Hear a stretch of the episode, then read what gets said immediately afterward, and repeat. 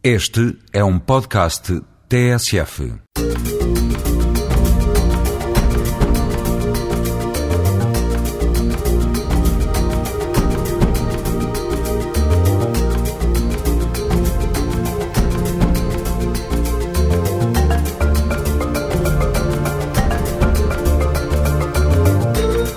À janela da rádio, um olhar para a multiculturalidade e a riqueza social das comunidades a viver em Portugal. Gente como nós. Gente como nós é um pequeno universo de histórias de vida que tem Portugal, país de acolhimento, em comum. Esta semana damos o microfone a três jovens que habitam nos bairros periféricos. Vamos escutar preocupações e experiências de vida. Da Índia para Lisboa, Rupal e Swaram, duas esteticistas, vão explicar o threading, uma técnica ancestral de depilação que utiliza fio de algodão para arranjar sobrancelhas. Este é um programa fruto da parceria entre a TSF e o ACIDI, o Alto Comissariado para a Imigração e Diálogo Intercultural.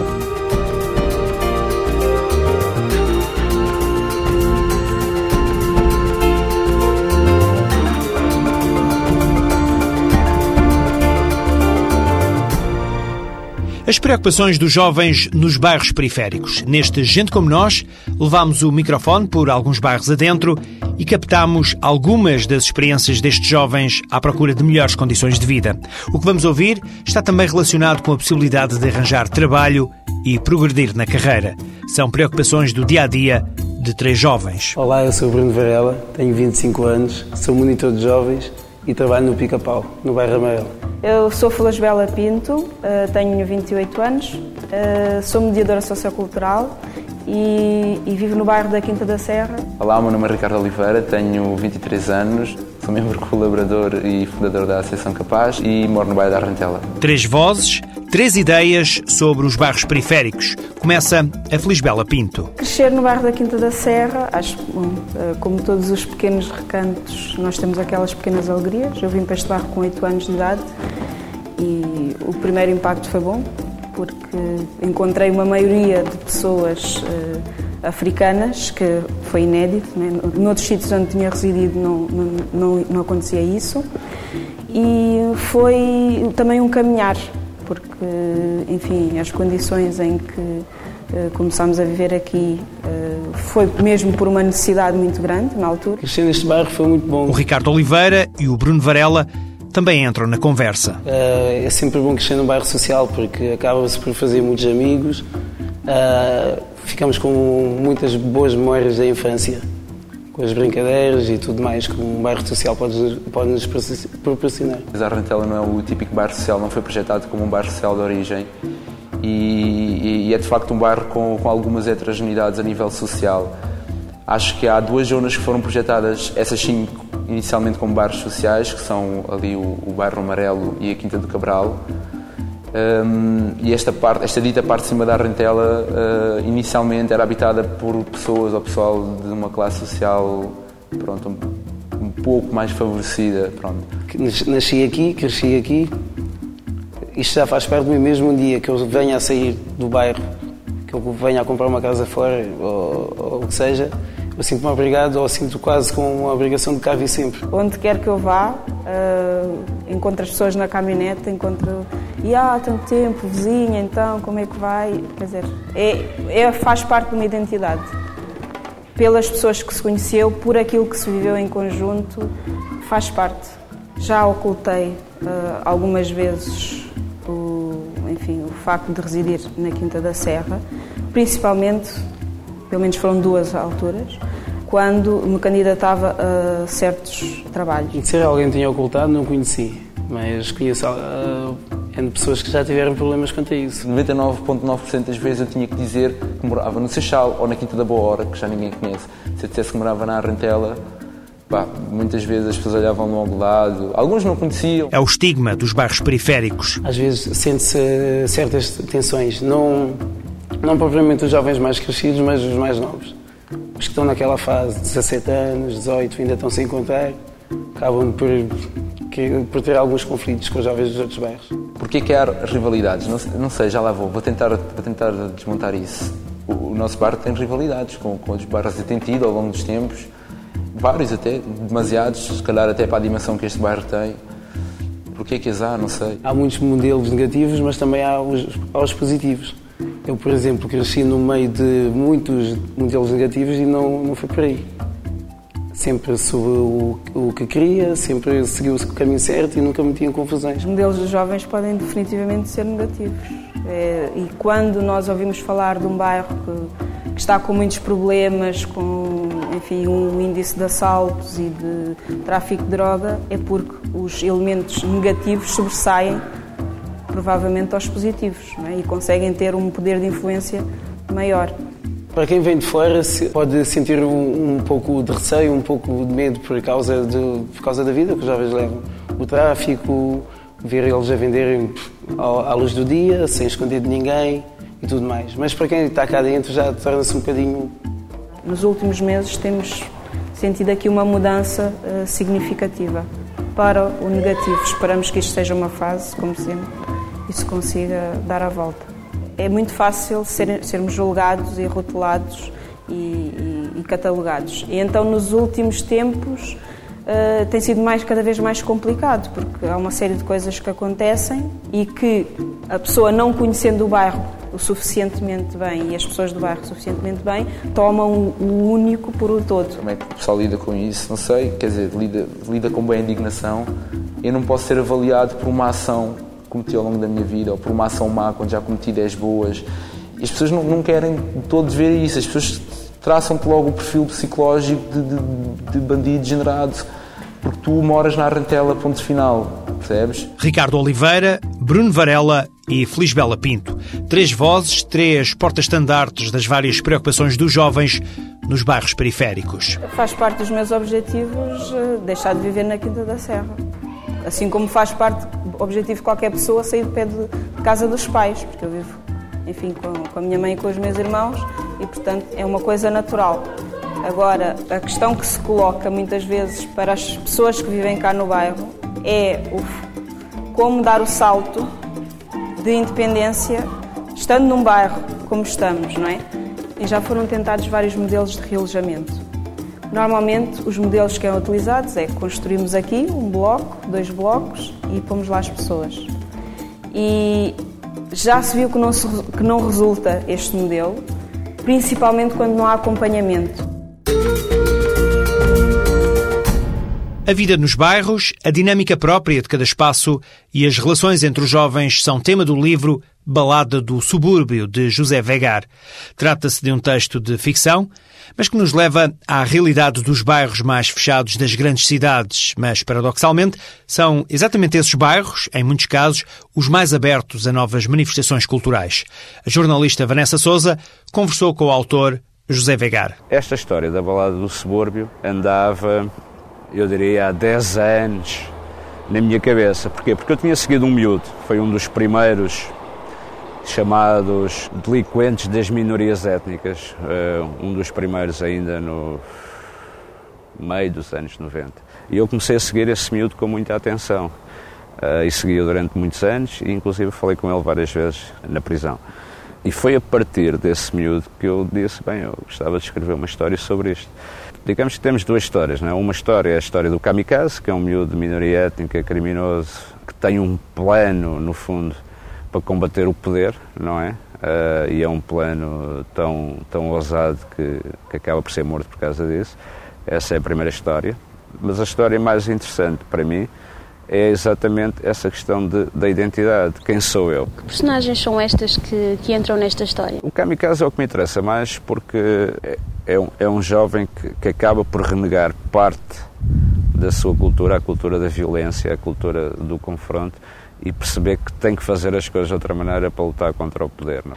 Portanto, a linguagem, não só o vocabulário, mas a maneira de falar, aquela maneira um bocado rápida, desconcertante, etc. Foi uma grande preocupação da minha parte. Isso foi realmente.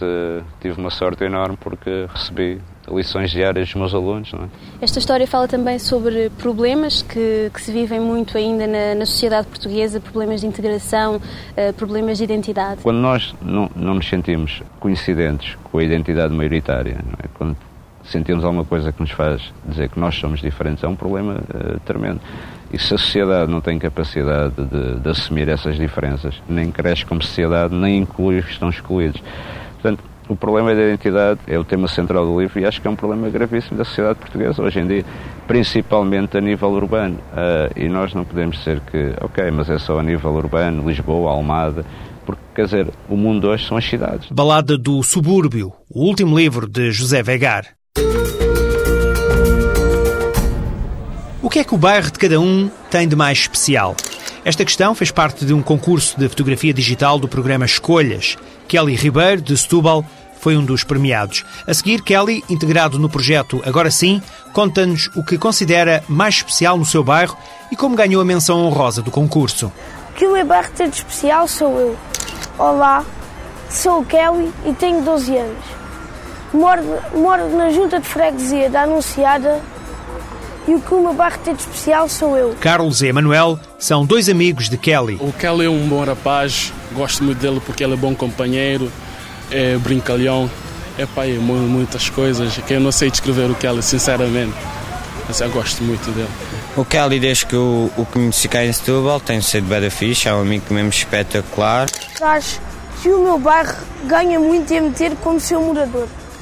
Uma vez que sou simpático para as pessoas separo brigas entre amigos, sou divertido, gosto que as pessoas que estejam ao meu redor estejam bem dispostas. Sou amigo de muita gente e estou sempre pronto para a brincadeira com os meus amigos. Edgar e Marco, outros companheiros de Kelly, também são chamados a pronunciarem-se. O Kelly acho que é um bom amigo, anda de bicicleta com ele, joga a bola. Eu acho que o Kelly é um grande amigo, é muito extrovertido, é fixe. Frequente desde junho este grande projeto chamado Agora Sim, que se situa numa das avenidas mais importantes da cidade. Foi no CID que tive conhecimento do concurso de fotografia. E a minha ideia foi criar uma frase vulgar. Nunca imaginei ganhar nenhum prémio. Para saber mais sobre o concurso e até conhecer outros vencedores, pode visitar o site do Programa Escolhas em www.programascolhas.pt. Centro Nacional de Apoio ao Imigrante, CNAI, está localizado em Lisboa e no Porto. É um espaço que junta no mesmo local várias instituições e serviços para facilitar a vida aos imigrantes. No Centro Nacional de Apoio ao Imigrante, pode encontrar respostas a várias questões em áreas como legalização, educação, saúde, reagrupamento familiar e ainda apoio jurídico e apoio social. Assim, os imigrantes podem resolver diversas questões no mesmo espaço, onde mediadores, também eles imigrantes, fazem o atendimento em diversas línguas. Para saber mais, ligue para a linha SOS Imigrante 808-257-257 ou visite o site do ACIDI www.acidi.gov.pt.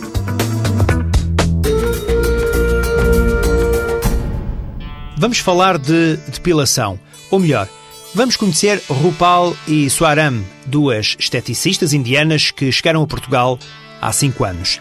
Recentemente, depois de vários problemas de integração, motivados sobretudo pelo pouco português que conseguiam articular, começaram a trabalhar em Lisboa. As duas foram contratadas exatamente porque sabiam usar uma técnica muito antiga de depilação.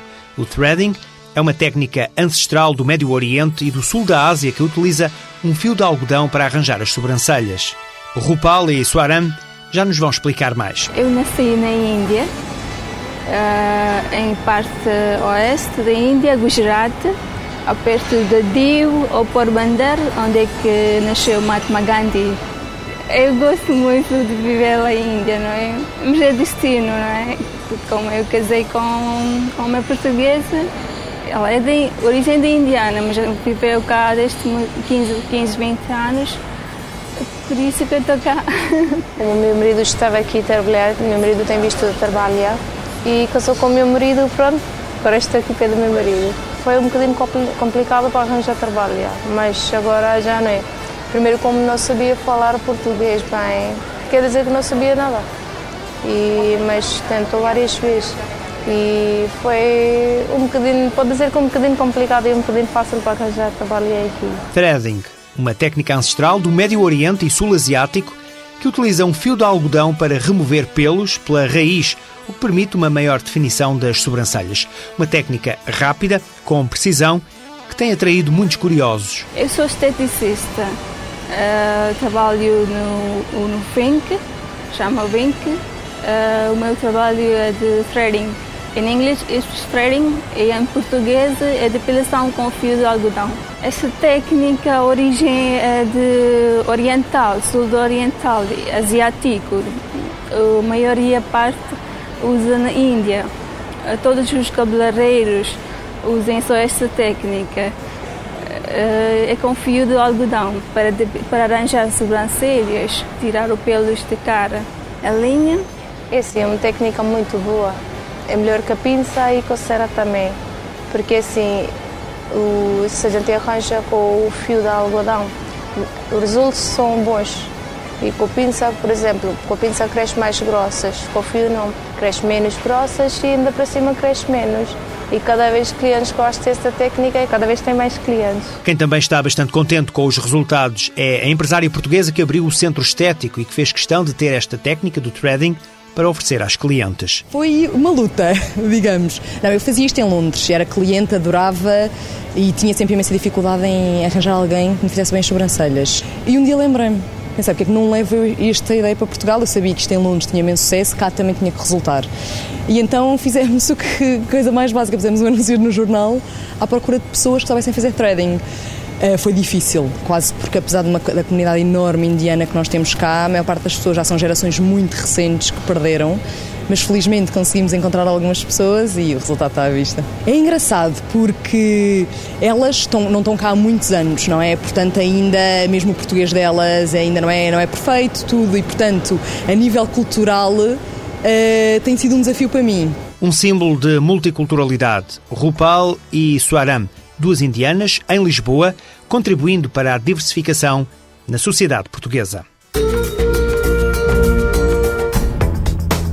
Linha de apoio à vítima imigrante e de discriminação racial ou étnica.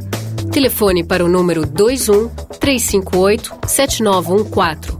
Esta linha funciona todos os dias úteis, das 10 da manhã às 13 e das 14 às 17h30. Ou então pode enviar um e-mail para uavidre apav.pt. Fale, falar ajuda. A terminar esta emissão de Gente Como Nós, temos a música do jovem cabo-verdiano Checa. Este é um som acústico com ritmos afro-crioulos e com alguns elementos eletrónicos. Ele vai estar este domingo, ou seja, mais logo às 5 da tarde na FNAC de Almada. Depois segue até França para regressar à capital portuguesa no dia 17 para um concerto no cinema São Jorge.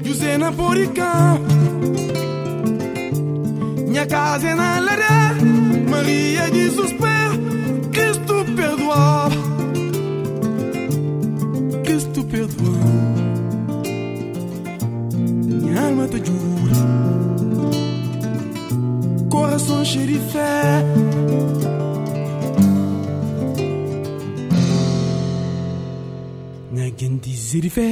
Se encarraça missa, mo quinta fosse.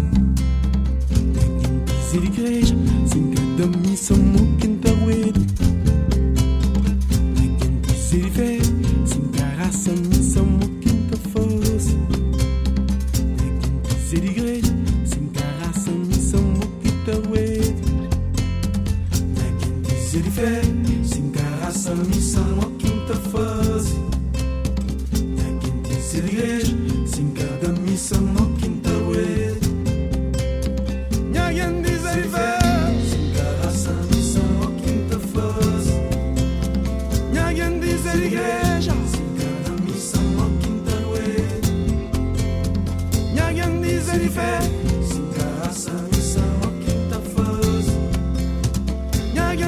universo.